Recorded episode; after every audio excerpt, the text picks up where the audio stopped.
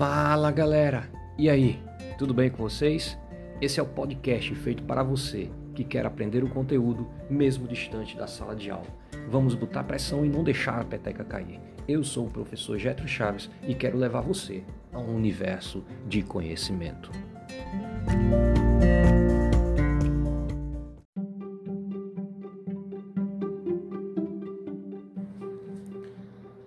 Oi, gente, sejam bem-vindos à nossa série Aula Remota. E esse é o nosso primeiro episódio baseado na ficha de apoio 1, Ótica Geométrica 1. Esse podcast ele vai te auxiliar nos tópicos 1, 2 e 3. Então, pega a tua ficha, acompanhe o áudio e vamos nessa.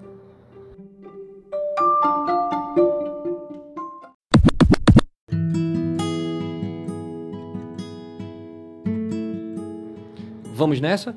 Eu espero que você já esteja com a sua ficha em mãos para acompanhar junto comigo o estudo da óptica geométrica. E cara, a óptica geométrica é um ramo da física que eu amo e espero que aqui você também saia viajando nesse estudo maravilhoso, tá certo? Aí na introdução a gente já vê que a óptica é uma área da física que busca compreender um grande número de fenômenos relacionados à luz. Em vista disso, ela pode ser compreendida como um caso particular da ondulatória que estuda o comportamento das ondas de todo o espectro eletromagnético e não somente o de luz visível. Já já eu falo isso para você.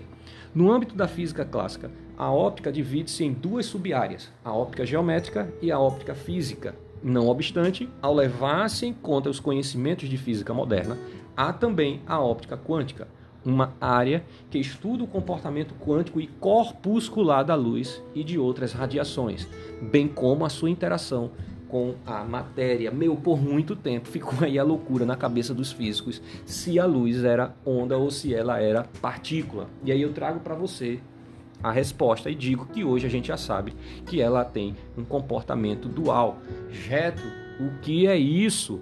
Cara, a gente já sabe que ora a luz se comporta como onda, ora ela se comporta como partícula. Levando em consideração a física clássica, a gente vai ter aí a onda com a luz como um fenômeno ondulatório. Então a gente percebe aí dentro de um espectro eletromagnético, ou seja, a gente pega uma onda eletromagnética e a gente está falando de raio X, raio ultravioleta, raio infravermelho e um pequeno pedaço dessa onda eletromagnética é o que a gente chama de luz visível, tá certo? Mas a luz também se comporta como uma partícula e a gente baseado nos estudos de física moderna, tá? Einstein ele ganhou o prêmio Nobel com o efeito fotoelétrico, comprovando assim o comportamento é, corpuscular da luz, tá? E a gente pode perceber isso quando a gente vai entrar numa porta automática e que a gente vai se aproximando ela abre sozinha. Então é provando aí o efeito fotoelétrico, tá certo? A óptica geométrica interpreta a luz como segmentos de retas chamados de raios de luz. Os raios de luz são usados para ilustrar a direção e o sentido de propagação. Grande parte dos fenômenos luminosos que observamos em nosso cotidiano pode ser explicada unicamente com as contribuições da óptica geométrica, como as sombras, os eclipses e a reflexão da luz. A óptica geométrica faz uso de uma concepção de luz relativamente simples, por isso, por meio delas, podemos explicar facilmente como ocorre a formação de imagem em sistemas ópticos refletores, como espelhos planos e esféricos, é um estudo que a gente vai ver mais à frente, mas também em sistemas ópticos refletores, como lentes delgadas e prismas e outros, tá certo? Então, essas informações aí vocês vão ver mais à frente seguindo o estudo da óptica geométrica. A compreensão dos fenômenos luminosos, de acordo com a óptica geométrica, envolve alguns princípios, por isso, vamos entender cada um deles no próximo tópico. Se você quiser aprofundar mais um pouco no conhecimento da óptica geométrica, você tem uma infinidade de é, sites disponíveis para pesquisar, tá bom? Então a gente depois pode até deixar alguns links para vocês, até de vídeos mesmo no YouTube, para que você tenha uma compreensão melhor dessa parte introdutória. Beleza?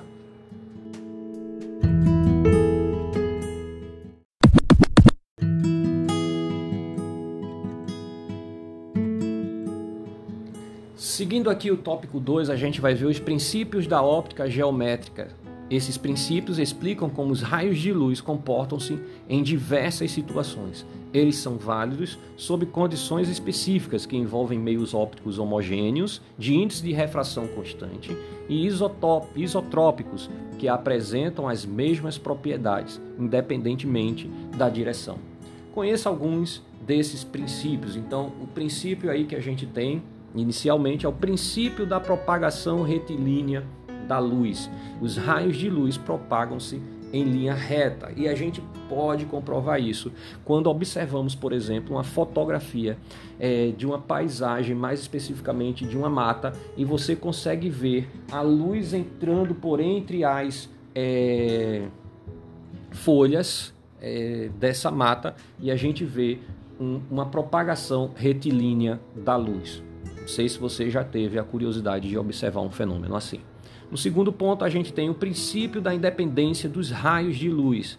Ao cruzarem-se, dois raios de luz atravessam um ao outro como se não existisse, como se não existissem mutuamente, ou seja, um não vai interferir no outro, eles se cruzam e continuam seguindo em frente. Princípio da reversibilidade dos raios de luz. O sentido de propagação dos raios de luz é reversível, como por exemplo, se eu aponto um, uma lanterna para um espelho que é uma superfície refletora, a luz bate e volta, princípio da reversibilidade dos raios de luz, tá certo? Aí eu coloquei uma imagem de um telescópio, que são ferramentas de observação que se baseiam nos princípios da óptica geométrica. Beleza?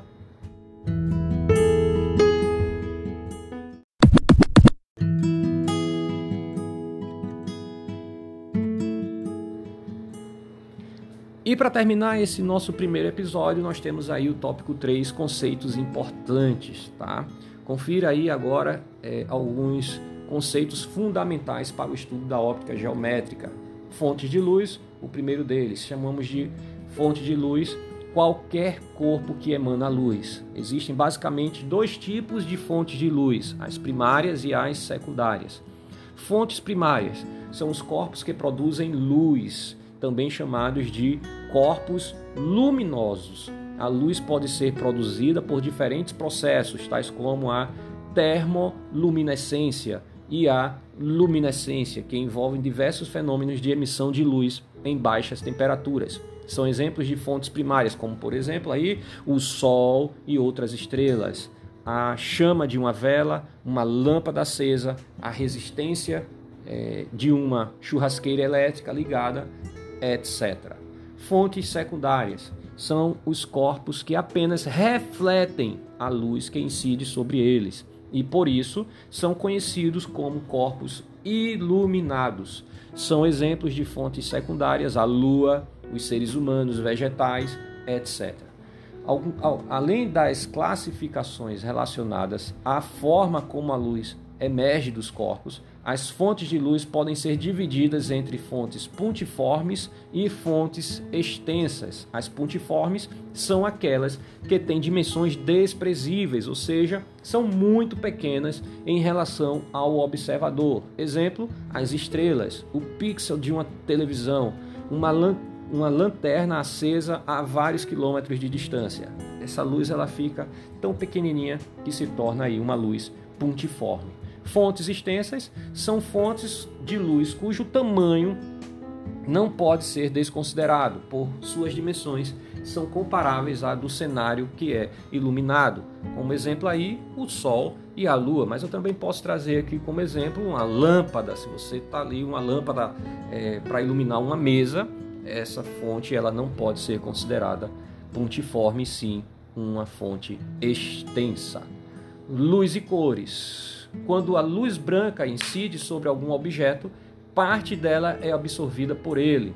Essa luz que foi absorvida pode ser transmitida diretamente para os átomos, excitando-os e formando-lhes energia térmica, por exemplo. No entanto, parte da luz incide, será refletida de volta e é essa parte que define a cor dos corpos iluminados. Portanto, quando olhamos para uma bola vermelha, só vemos assim porque seus átomos não são capazes de absorver a luz vermelha. As cores são também a forma como o cérebro interpreta e estimula visuais. O olho humano é capaz de detectar um intervalo de frequência de ondas eletromagnéticas como conhecidas como radiação visível, que se estende entre o infravermelho e a radiação ultravioleta. O olho humano conta com diferentes tipos de células sensíveis a três picos de frequências que correspondem às cores verde, vermelho e azul. É o que eu gosto de chamar de sistema RGB.